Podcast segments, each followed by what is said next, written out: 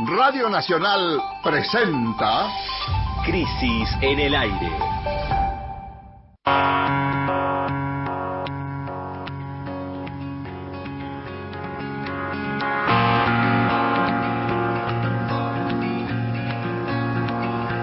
Bienvenidas y bienvenidos a Crisis en el Aire, el programa de radio de la revista Crisis, que como todos los sábados nos meteremos en tres temas que esta semana fueron los más importantes o lo que a nosotros nos parecen los más importantes.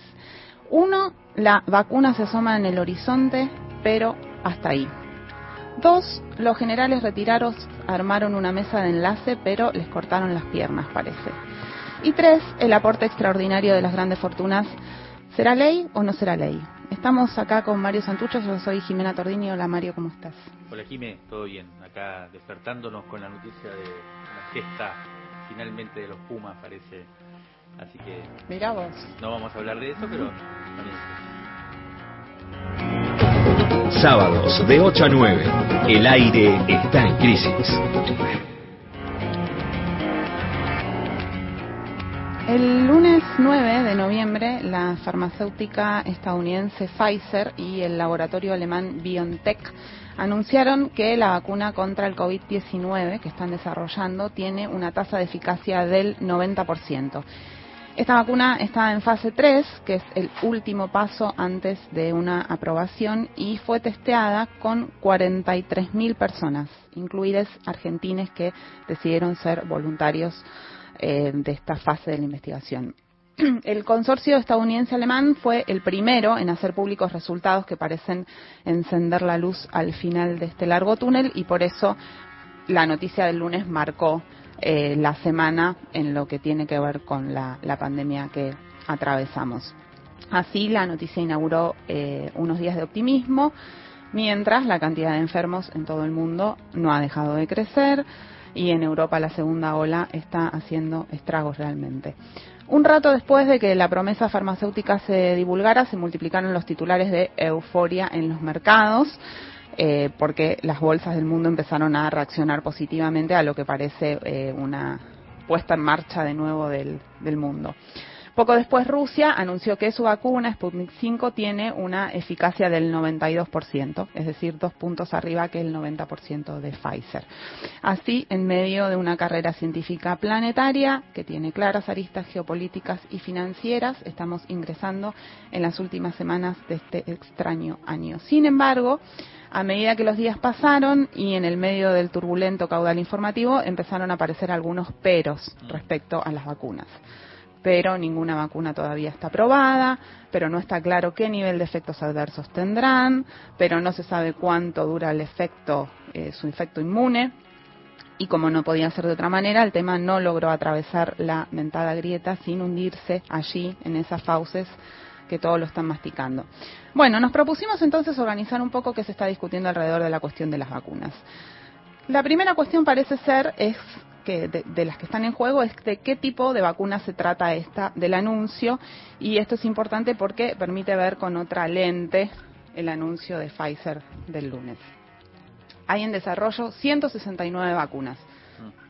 26 se encuentran en fase de ensayos con seres humanos y 11 están en fase 3. No todas las vacunas funcionan de la misma forma. Esto es algo que ya en este programa un día contamos, que las vacunas se, arman, digamos, en base a principios distintos o a distintas metodologías que las hacen funcionar. Algunas de las que se están desarrollando lo hacen con procedimientos que largamente probados, digamos, y que se consideran muy seguros porque son los que están detrás de vacunas que todos usamos, no sé, por ejemplo, la vacuna Sabin. Eh, de ese tipo de vacunas son la vacuna Oxford AstraZeneca y la vacuna rusa. Son vacunas que se llaman de virus atenuado, de virus no infectivo que hacen de soporte antígenos para el virus del que se quiere hacer la vacuna. Tienen algunas complicaciones este tipo de vacunas, por ejemplo, no se la vacuna de AstraZeneca lo que se está diciendo es que no se va a poder utilizar en, embarazadas, pero la seguridad de la vacuna no está en duda. Y hay otras, ¿no?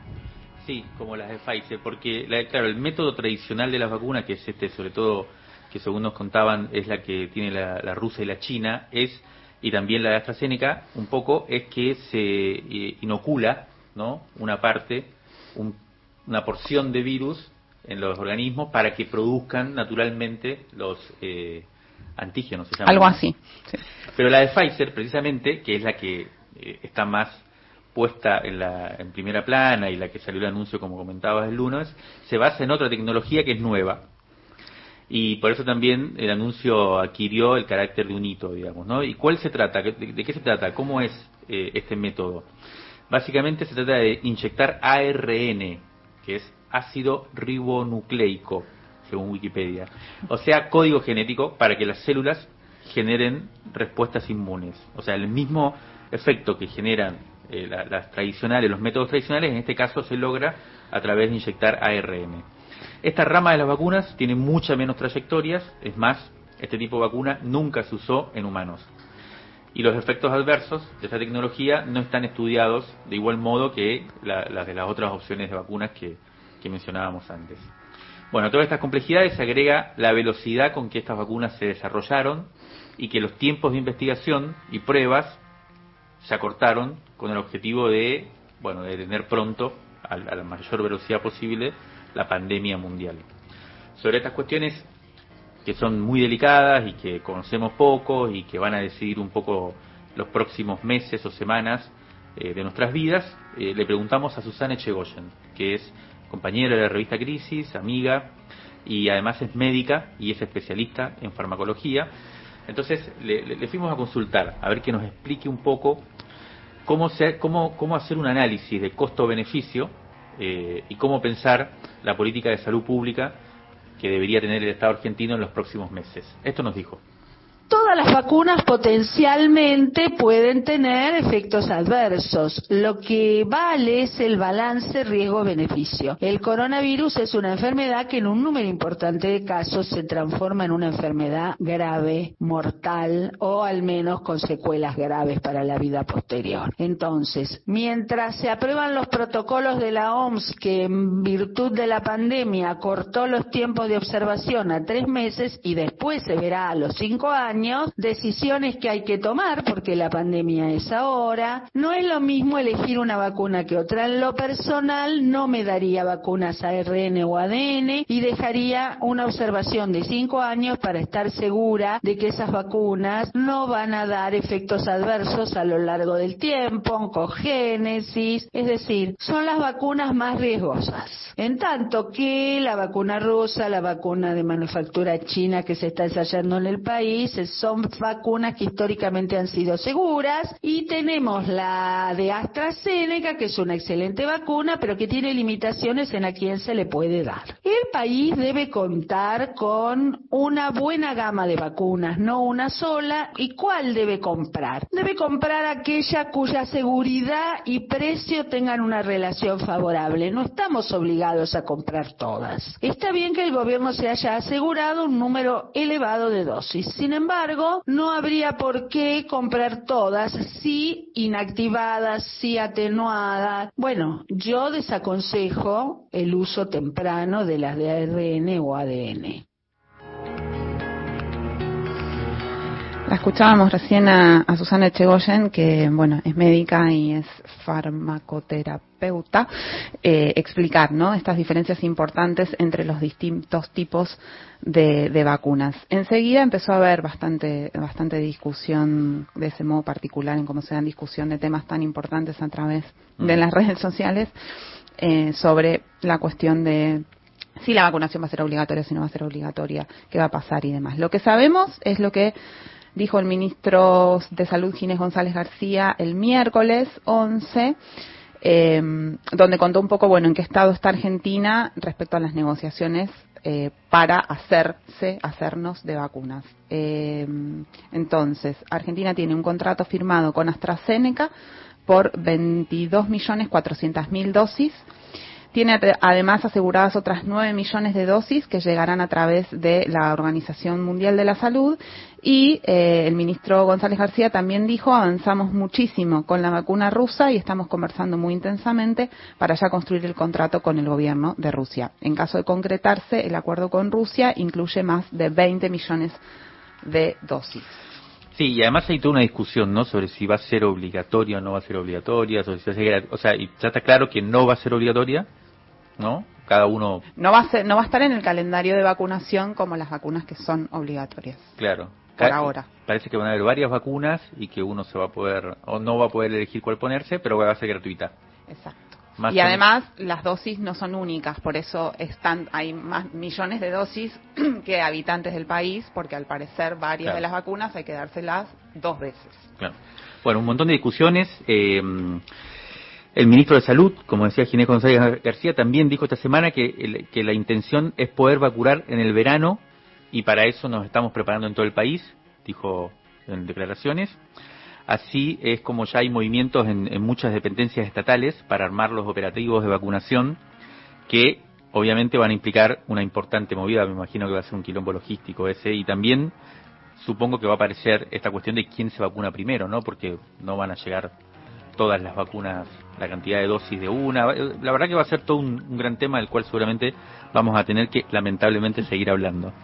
Eh, pero el asunto central es nada menos que cómo van a seguir nuestras vidas después del golpazo que vivimos este año y, también cómo se reconstruye el país después de dos ciclos de destrucción como fueron los años del macrismo y la pandemia del 2020.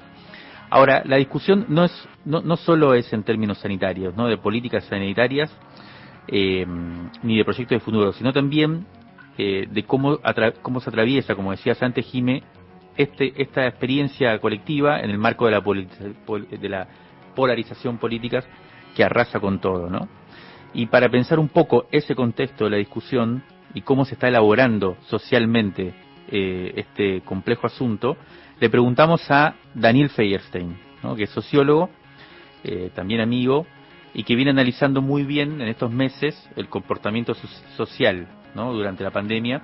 Y, le preguntamos eh, cómo, vio esta semana el debate que se generó, que reemergió a partir de estas noticias que estamos comentando.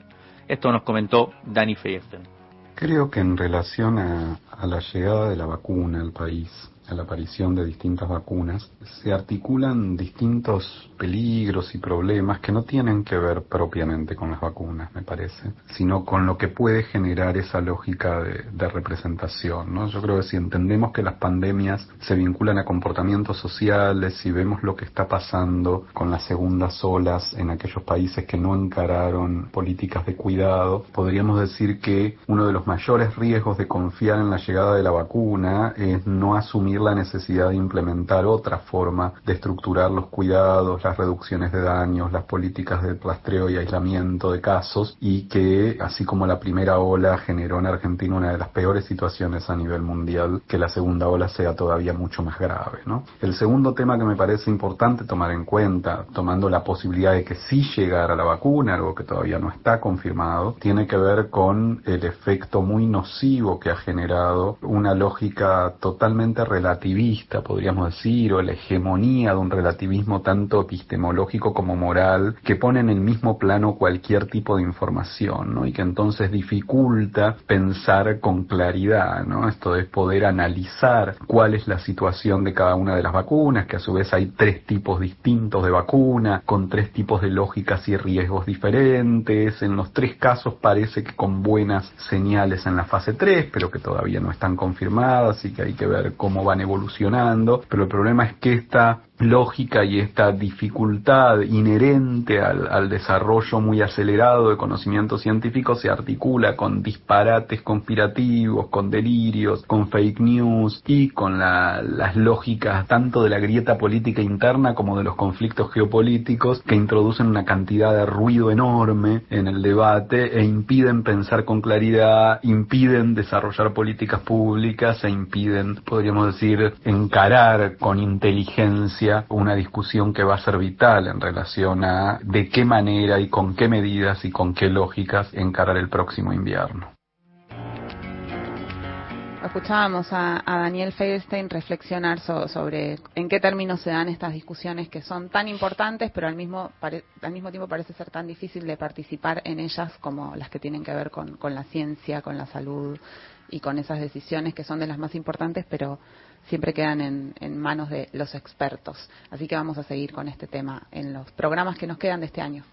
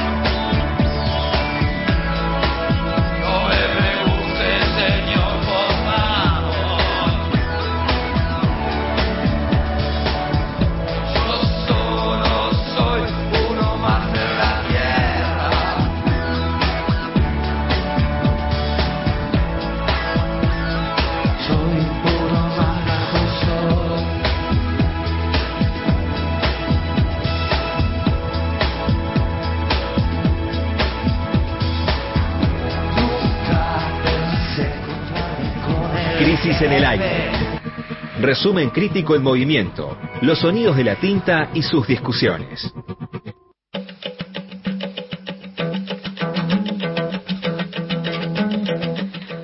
Esta semana hubo un suceso que sacudió el avispero, la aparición de la llamada Mesa de Encuentro Libertador General San Martín, a la que los medios bautizaron inmediatamente como la Mesa de Enlace de las Fuerzas Armadas y de Seguridad. Se lanzó en una reunión el miércoles 11 y, por supuesto, la primicia la tuvo Infobae. El jueves, la, Nación y Clarín le dieron amplia cobertura al hecho y amplificaron allí declaraciones del vocero y principal impulsor de este grupo, el general de división retirado Ernesto Bossi, quien fue secretario general del ejército durante el menemismo y luego de su retiro a fines de los años 90 se incorporó a la CIDE, la entonces Secretaría de Inteligencia del Estado, convocado por el gobierno del radical Fernando de la Rúa. También los diarios en esta cobertura mencionaron un documento que habría sido difundido ahí, pero que aunque hicimos un gran esfuerzo por conseguirlo, no lo pudimos encontrar. Sí, las citas que estaban mencionadas, pero no el texto entero. Y también vimos en la foto del evento que aparecieron otros personajes relevantes del entramado castrense y policial. Había allí varios generales del ejército, un oficial de la Armada, un ex director nacional de Gendarmería y un ex jefe de la policía bonaerense, todos retirados estos personajes. La reacción del gobierno fue fulminante, ni bien se dio a conocer la noticia, el ministro de Defensa, Agustín Rossi, salió a cruzarlos muy frontalmente en un hilo de Twitter que posteó el mismo miércoles que se conoció la noticia a las 10 y 25 de la noche, acusó a los integrantes de la mesa de enlace de conspiradores de proponerse como una conducción paralela a los jefes militares en actividad. y, bueno, desacreditó uno por uno a los firmantes eh, mencionando datos sobre su pasado y sus vinculaciones laborales y políticas o políticas. Eh, dijo que se trataba de una fenomenal operación política contra el gobierno nacional. El apoyo eh, a, esta intervención tan rápida fue muy extendido. Entre los principales respaldos que tuvo Rossi hay que mencionar a la ex ministra de Defensa y también de Seguridad, Nilda Agarré, a la quien justamente le pedimos un análisis sobre lo que pasó y esto nos dijo. La mesa de enlace de las Fuerzas Armadas, como se autotitulan, y como bien dijo el ministro de Defensa, el ingeniero Rossi, nació para conspirar, para desgastar, para generar un clima desestabilizante. No tiene ninguna factibilidad, no tiene representatividad, esta mesa de enlace, bueno, el general Bossi, que es el que actuó como vocero de lo que se habría decidido en una reunión realizada el día martes 11, ha sido una maniobra política de desgaste de las cúpulas de las fuerzas, por supuesto, de alguna manera apta para cuestionar la política de defensa del ministerio y, y del Poder Ejecutivo en general y generar un clima de deterioro institucional y de desgaste, además introduciendo el tema permanente de la participación de las fuerzas de seguridad y las fuerzas armadas en la defensa, en beneficio de la defensa y la seguridad contra el terrorismo, así lo, lo especifica. Así que esto es nada más que una jugada política de los mismos que hacen los trolls y los tweets y generan todo un clima en el que, bueno, quieren también incluir a un sector al menos de las Fuerzas Armadas. Bueno, Nila Garré expresa muy bien la posición del gobierno, que como decíamos fue fulminante. Eh, y como me dijo ayer un conocedor de la cosa castrense con quien estuve hablando, la mesa se quedó sin patas y rápidamente se desarmó o se desmoronó, se vino a pique apenas 24 horas después del apriete que el ministro Rossi anunció, otra, el, ministro Rossi anunció otra vez en Twitter, lo cual es increíble, ¿no? O sea, como todo pasa, y sobre todo estas discusiones urgentes y estas intervenciones pasan por Twitter, eh, eh, publicó otro tuit que, leo textual, dice, las instituciones que estaban representadas en la mesa de enlace militar y cinco de los seis militares retirados que participaron de la foto comunicaron por escrito que no participan ni participarán de la mesa. O sea, se bajaron al toque. Y sigue Rossi. El general Bossi, organizador de la reunión, dijo que no quiso hacer lo que hizo.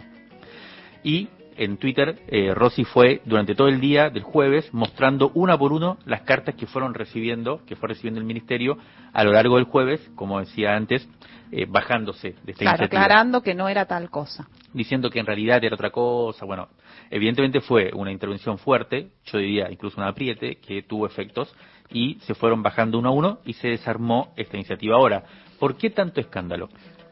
¿Y cómo puede ser que se haya desmoronado tan rápido? Lo que un conocido periodista afín al oficialismo denominó, quizás con escasa precisión, un golpe de Estado fallido. A, a, a tal envergadura tomó que, que, fue mencionado así. Vamos a ver si, si eh, hilamos, como en un hilo de Twitter, tres razones de peso. En primer lugar, los impulsores de la iniciativa son oficiales que llegaron a lo más alto de la carrera militar durante la democracia. Son personajes bastante bien insertos en la familia castrense, lo, todavía, digamos, ¿no? O sea, están vigentes en, en, el marco de las instituciones de la familia militar, lo cual da a entender que poseen, o al menos cultivan, cierta prédica en este universo. Es decir, los que tomaron la palabra no son cuatro de copas, ni personajes vetustos, digamos, ligados a la, a la dictadura militar. Bossi, que fue el impulsor que ya mencionamos y, y, y, el vocero, el que se había hablado en los medios, fue secretario general durante la gestión de Martín Balsa, uh -huh. al frente del Estado Mayor Conjunto, mientras que otro de los impulsores, el general de brigada, retirado también, Daniel Raimundi, Raimundes, actual presidente de la Sociedad Militar Seguros de Vida, y retengamos este nombre, de, este, de esta entidad, eh, que fue donde se realizó la reunión fundacional, porque después vamos a hablar de eso, digo, Raimundes, Daniel Raimundes, fue quien sucedió a Bossi como secretario general durante la gestión, en este caso de Ricardo Brinzoni, que fue el jefe del ejército durante el gobierno de la, Alianza, de la Alianza y durante toda la crisis del 2001. O sea, Brinzoni fue el que reemplazó a Balsa.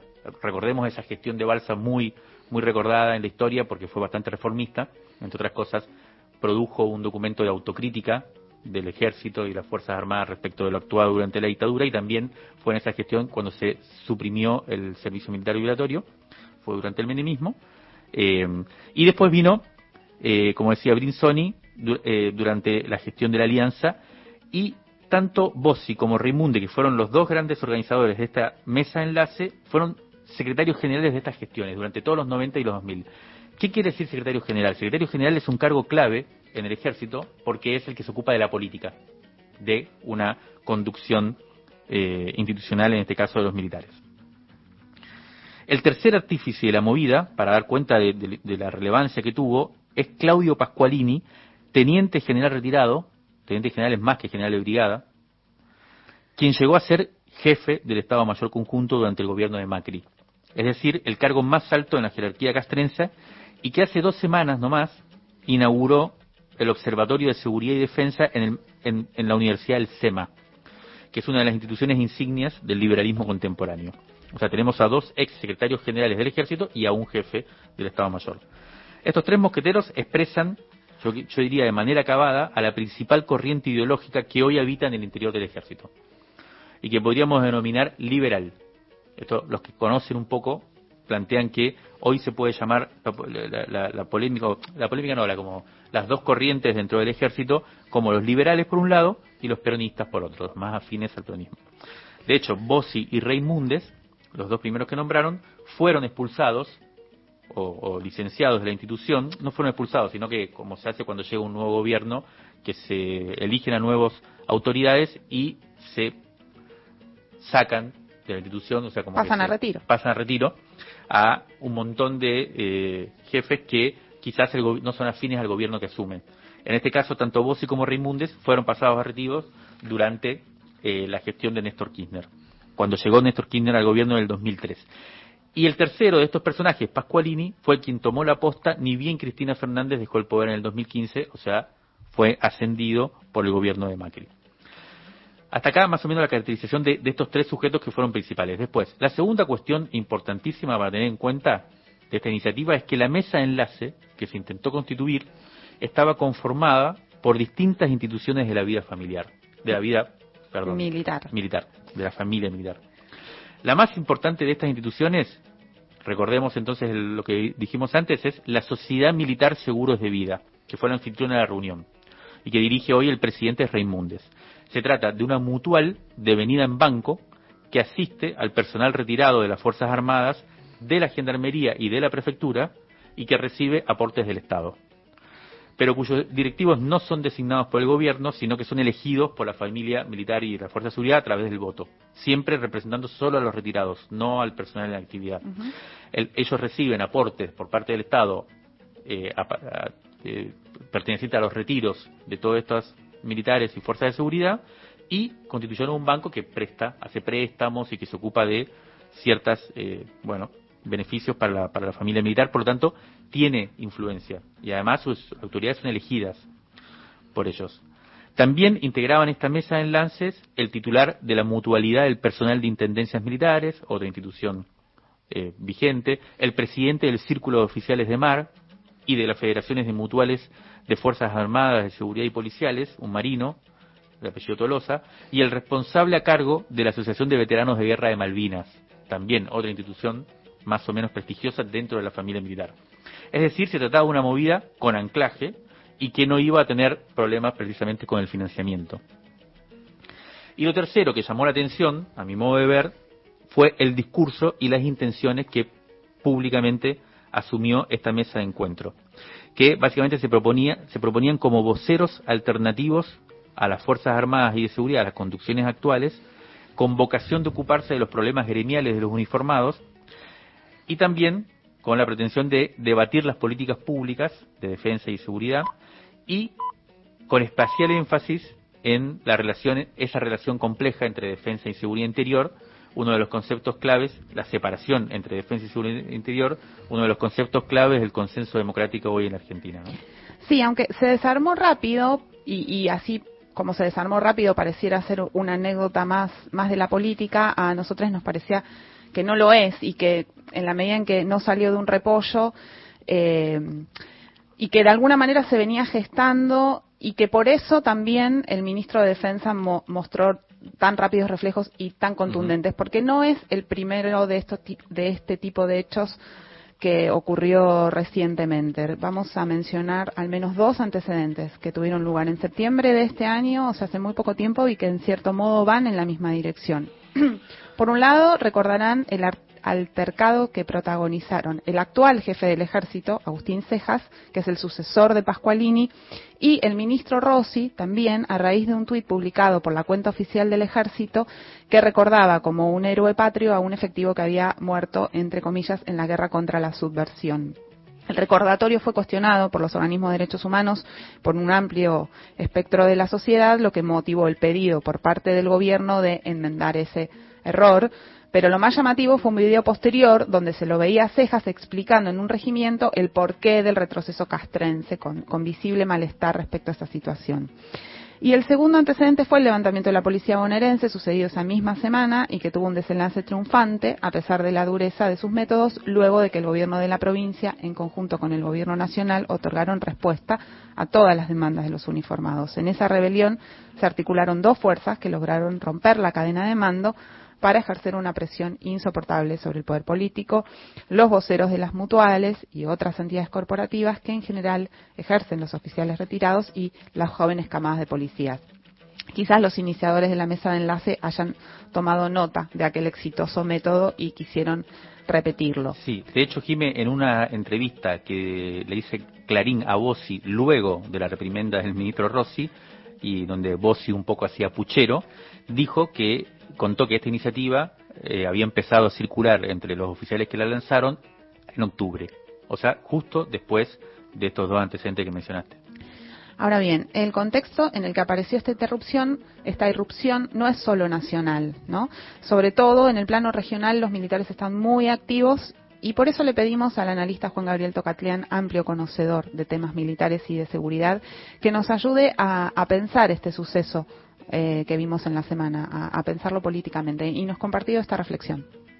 La aparición pública en la Argentina de un muy reducido grupo de ex miembros de las Fuerzas Armadas y de las Fuerzas de Seguridad debiera colocarse en un contexto, en un telón de fondo un poco más amplio. Y a mi modo de ver eso implica por lo menos dos consideraciones fundamentales. La primera el retorno de lo que podríamos llamar la cuestión militar. Esto es entonces observar cómo en la región, desde México hasta Chile, el papel de las Fuerzas Armadas ha ido creciendo en los últimos tres lustros, en la lucha contra el narcotráfico, en el control del orden público, en la presencia en los altos cargos de gobierno, en una labor de participación en la vida electoral, y adicionalmente lo que podríamos denominar una suerte de neogolpismo en el cual no aparecen como la fuerza que lidera o coloca o comanda un gobierno, pero que incide definitivamente para derrocar gobiernos legítimamente electos. Crisis 68, marzo de 1989, poco antes del estreno. Bueno, como decía Tocatlián, en el audio, la, Argentina posee músculos democráticos poderosos, ¿no? que, permitieron reaccionar con rapidez y contundencia eh, ante las amenazas militares. Esto se viene mostrando desde hace, desde hace un tiempo. Y eso la verdad que es muy bueno. Pero, para cerrar este bloque, yo propondría una observación que es poco triunfalista, como corresponde a un, a un medio que se llama Crisis. Eh, tratando de la idea sería tratar de sacar enseñanzas de lo que pasó y no, no dar la vuelta a la página eh, así nomás.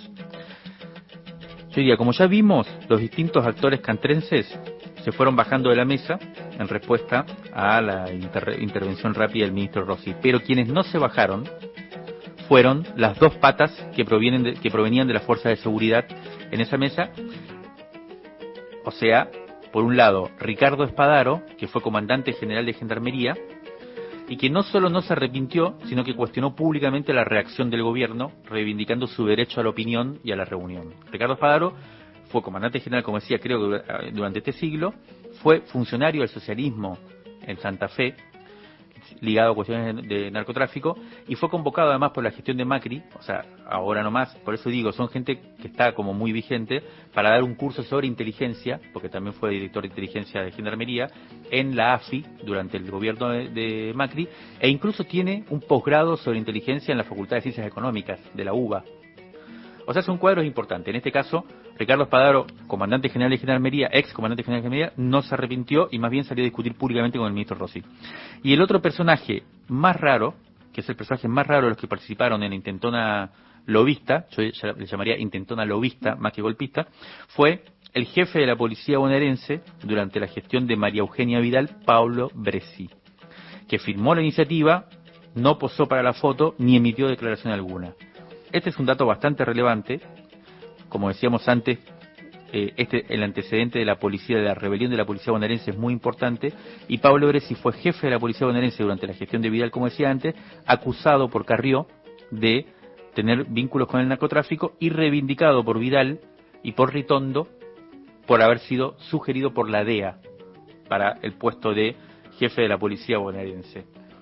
Digamos, a modo de conclusión, que todo parece indicar que las Fuerzas Armadas no tienen mucho espacio para hacer política en la Argentina, pero que hay que seguir de cerca a los viejos cuadros retirados de las fuerzas de seguridad con fuertes vínculos con las agencias internacionales, especialmente las norteamericanas, porque quizás de allí puede venir el daño.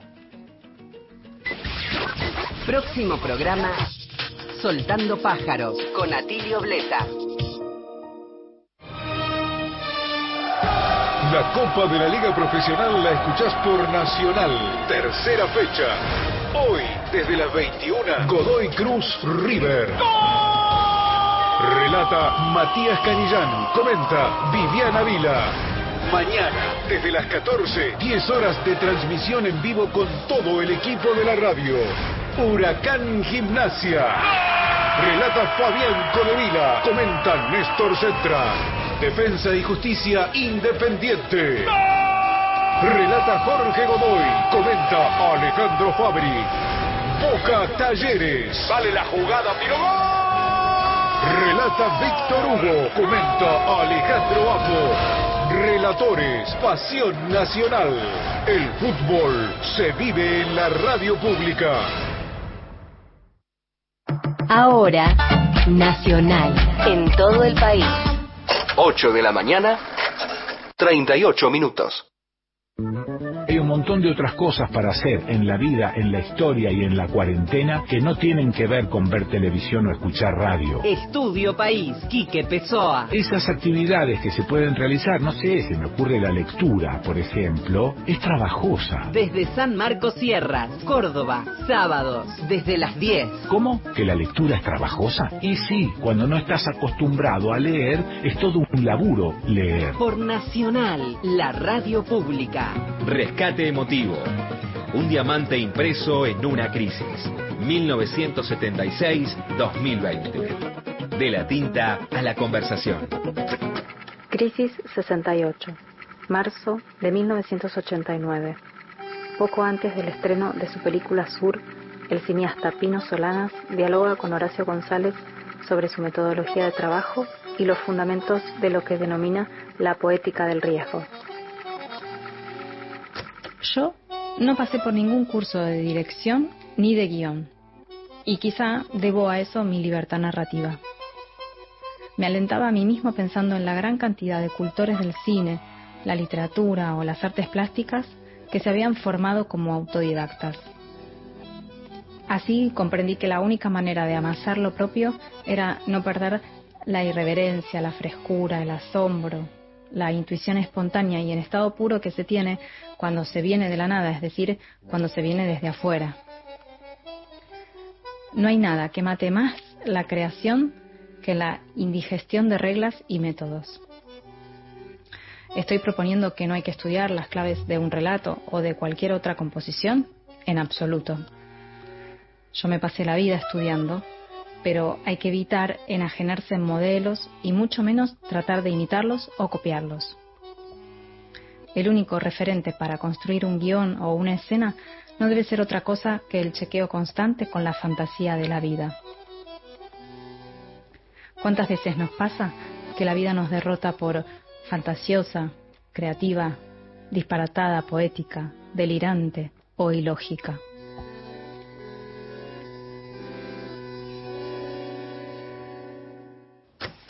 Fernando Pino Solanas fue cineasta y político. Pino y Horacio González volverían a encontrarse cuando el director lo incluyó en su película El viaje, una sátira corrosiva sobre el naciente menemismo. Allí, González interpretaba a un recolector de soretes en una Argentina inundada y decadente. Mientras filmaba, Solanas sufrió seis balazos en sus piernas. Después de acusar a la CIDE por el atentado, se lanzó a la lucha electoral. Pino murió hace pocos días en París, dejando una potente obra cinematográfica y un legado de compromiso social y político. ¿Qué pasa, señora? No pasaron ayer. Estamos sobrecargados. Ay, bueno, pero sáqueme toda la porquería. No me entra nadie en la boutique. Tranquila, ya le paso la sacacaca. Ay, la que hay que soportar.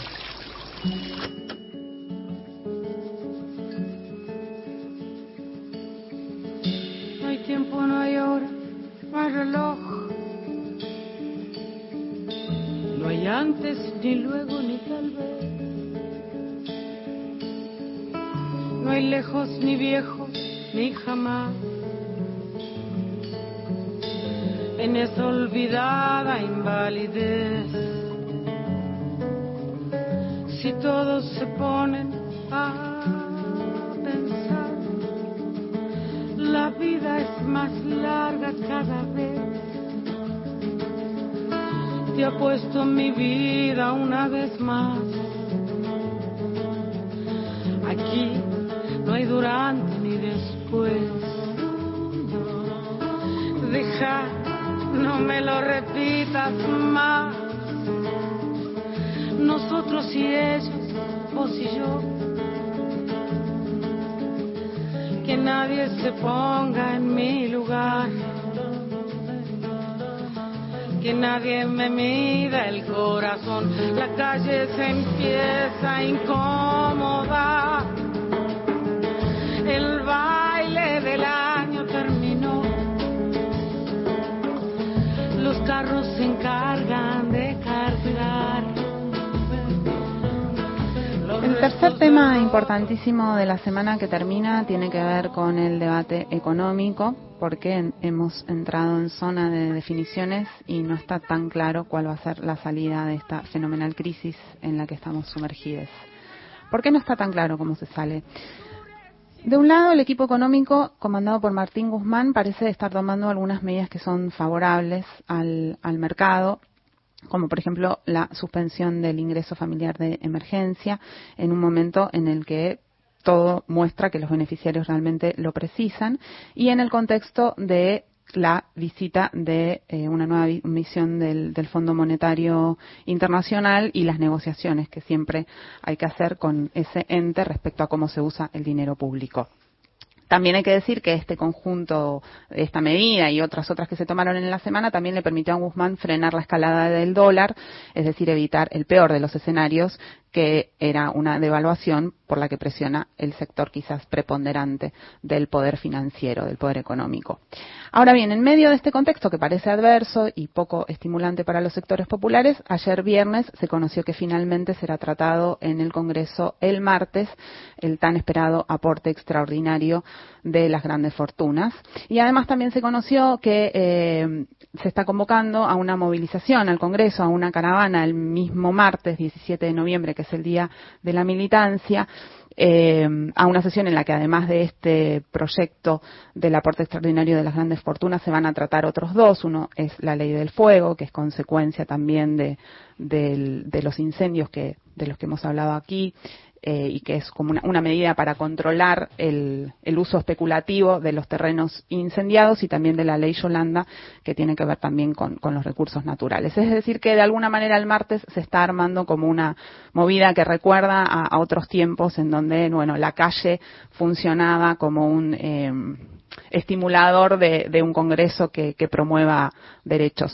Para hablar de, de, esto estamos en comunicación con Leo Grosso, diputado nacional por el Frente de Todes. Eh, hola Leo, Jimena Tordini y Mario Santucho, estamos acá. ¿Cómo estás?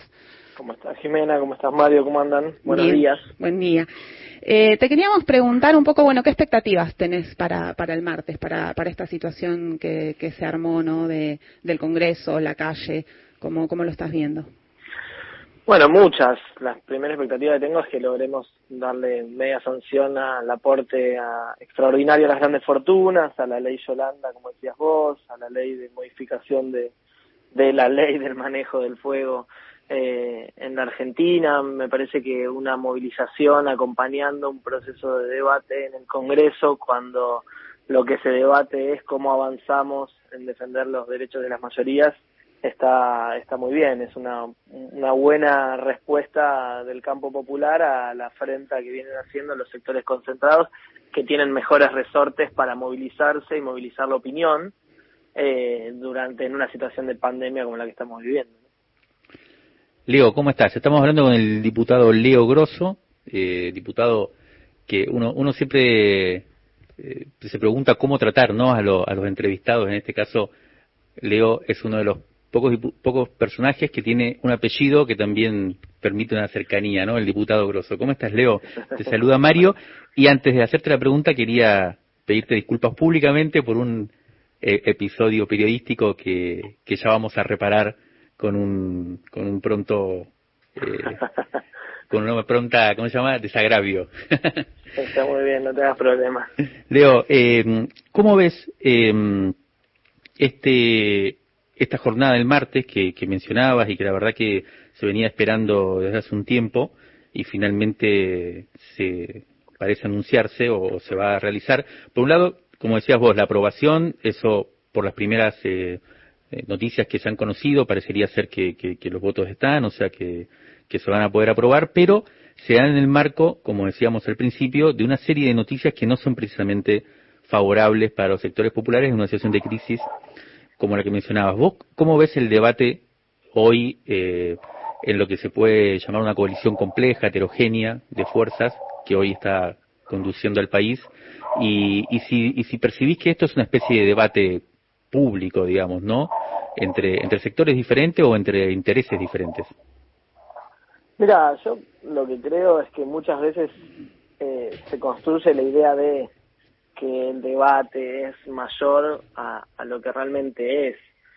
Eh, a ver cómo, cómo decirlo. En este caso no hay contradicciones dentro del Frente de Todos, por ejemplo, en avanzar con el aporte extraordinario a las grandes fortunas. Pero se construyó una idea de que puede haber algunos que no quieren y demás. Y me parece que en realidad tiene que ver con una lectura de lo que estamos tratando de hacer eh, desde el gobierno y los límites que eso tiene. Eh, nosotros el IFE 4 no es que no lo pagamos porque no queremos, porque se nos ocurre o porque el Fondo Monetario, nosotros asumimos el gobierno el 10 de diciembre del año pasado con un país eh, y con un Estado absolutamente eh, desarmado, desfinanciado, sin capacidad de dar respuesta en términos de política pública, es decir, eh, musculatura estatal, pero también en términos de recursos. Y esa situación tan terrible que nosotros asumimos el día de diciembre, 8 millones de personas en ese momento, 8 millones de personas recibían asistencia alimentaria, 40% de la industria estaba paralizada, la desocupación llegaba a dos dígitos, y así podría seguir mm. enumerándote números terribles que, que, que los vimos todos, esa situación empeoró mm. con la pandemia. Y eso nosotros somos los más conscientes de todos. Eh, entonces, cuando nosotros avanzamos, avanzamos en los límites de lo posible de un Estado destruido que es el Estado que nos encontramos y que tratamos de recomponer. Mira, Macri con la quita de derechos a, la exportación, la quita de retenciones que le hizo a los sectores agroexportadores de este país, la quita de los aportes patronales o la reducción de los aportes patronales que también hizo, y un sinfín de medidas administrativas que tomó, le quitó al Estado capacidad de recaudación por siete puntos del PBI. Mm. Nosotros, con el aporte a las grandes fortunas extraordinario por única vez, vamos a recuperar un punto del PBI de capacidad de recaudación. Mm. Entonces, este es el equilibrio que nosotros tenemos. Nosotros no es que no queremos avanzar, este Estado Nacional puso 870 mil millones de pesos en siete meses para el IFE, para los tres IFE que se pagaron, para las ATP que alcanzaron a dos millones y medio de laburantes, para los bonos a los jubilados y las jubiladas, para el refuerzo alimentario que de 8 millones que recibían asistencia alimentaria, en esta situación estamos en 12 millones de personas que reciben asistencia alimentaria, para construir los hospitales, para comprar los barbijos, para comprar la vacuna, para, digo, nosotros estamos llevando al máximo la capacidad del Estado de dar respuesta para acompañar a nuestro pueblo porque es una decisión política al frente de todos que el Estado tiene que defender a los sectores populares. Mm. Y, pero, sí, yo insisto con esto, Leo, ah, ¿vos pensás que es suficiente lo que se está haciendo o, o- o esperarían que pueda... No, que- no, por supuesto. Mm. Nosotros sabemos que no es suficiente. Y sabemos, somos conscientes de la situación terrible y somos conscientes de los límites que tenemos. Y por eso el aporte a las grandes fortunas. Mm. Nosotros con el aporte a las grandes fortunas, si logramos que los que más pueden de este país pongan un poquito por única vez en una situación extraordinaria, podemos recuperar el 34% de los recursos que se invirtieron para acompañar a nuestro pueblo en el marco de la pandemia. Porque lo que... Lo que mil millones de Claro. pesos. Porque lo que uno siempre trata de preguntar, si ustedes que están ahí en este momento eh, como mucho más cerca de la cuestión de las relaciones de fuerza y demás, algo decías antes, que los sectores de poder tienen más capacidad de influencia, pero uno nunca termina de entender bien si es una cuestión de relaciones de fuerza y de un marco que te impide quizás avanzar con, con, con el programa que planteó el Frente de Todos, que es primero por, los por los por los más Último. necesitados, claro, por los primero los últimos. Y cuando uno ve que eso no termina de, de cuajar del todo, uno se pregunta si es porque las situaciones te lo impiden y la relación de fuerza te lo impide o si no hay también algo de la voluntad política que hay que poner en juego en determinado momento. Y lo que va a suceder el martes parecería inclinarse más por este segundo aspecto, ¿no? También entran en juego otro tipo de leyes que también estaban postergadas e incluso hay un debate que evidente es, un evidente debate público sobre la ley del aborto, que también fue prometida en marzo, en la apertura de sesión extraordinaria, y todavía termina el año y todavía no se, no se ha puesto en juego, y evidentemente hay una discusión sobre si presentarlo o no. Ah, No, ya se anunció, el gobierno ya anunció que lo envía durante este mes para Mm. que se debata en extraordinarias el aborto. Antes de fin de año nosotros vamos a tener seguramente dictamen o media sanción por lo menos en la Cámara de Diputados del aborto, eh, sin duda, de hecho estamos trabajando para eso. Los tiempos son muy difíciles, y Mm. esto también es una realidad, son muy difíciles en este contexto. Y, y lo que te decía antes yo, la derecha aprovechó eh, la situación de la cuarentena para tratar de jugar a desestabilizar Claro. las movilizaciones, eh, la- el movimiento antivacunas, Mm. eh, llamaron a la gente a romper la cuarentena en la semana, en la única semana que el sistema de salud argentino tuvo una situación en, en Río Negro donde tuvo que elegir a quién le daba el respirador y a quién no. Sí.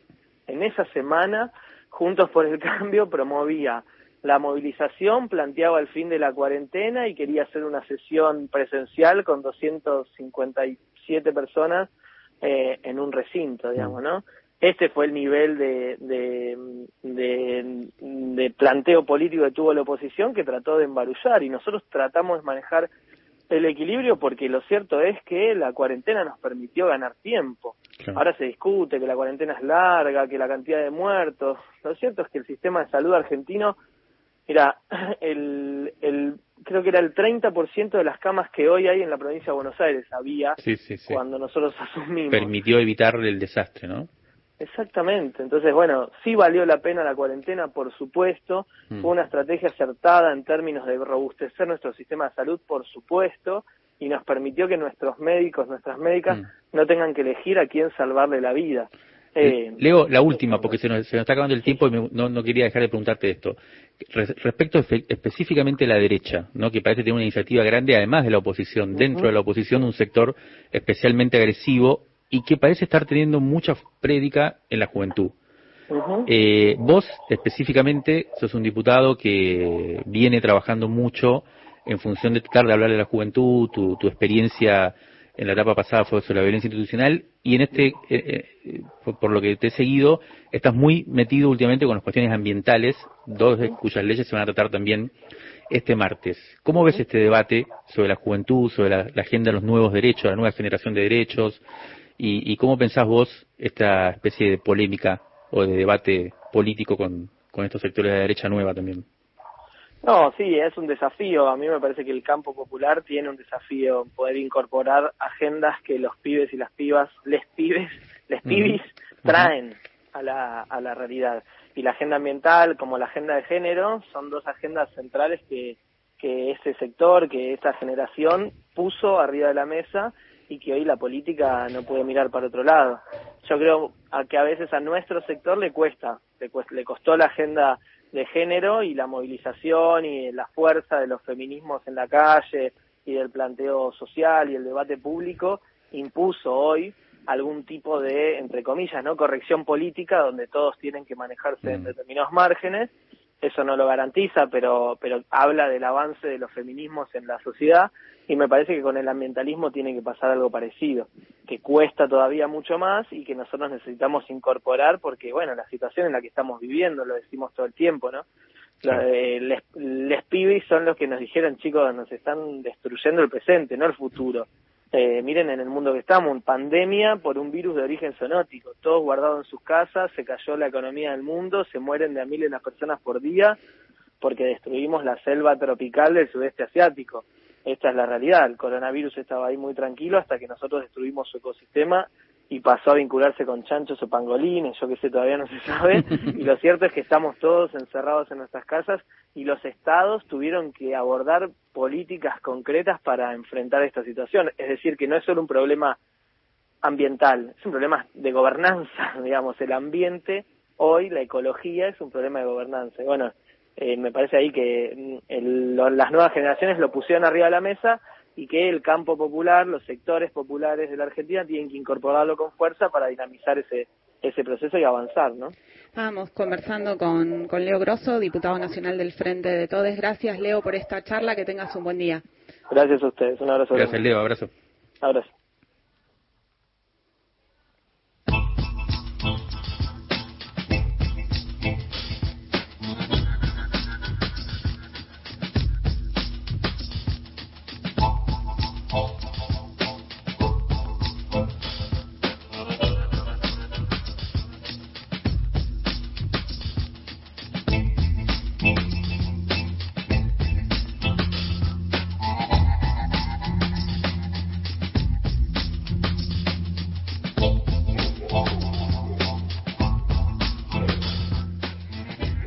Programa está terminándose.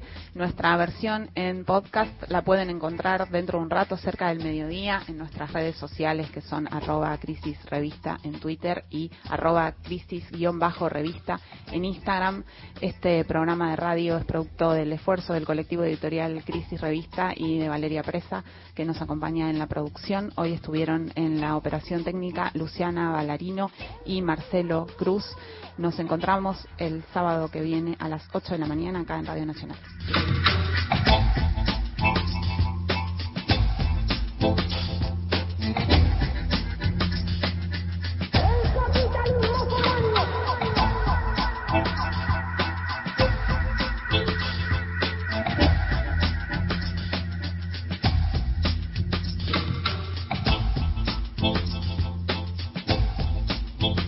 Creo que en relación a, a la llegada de la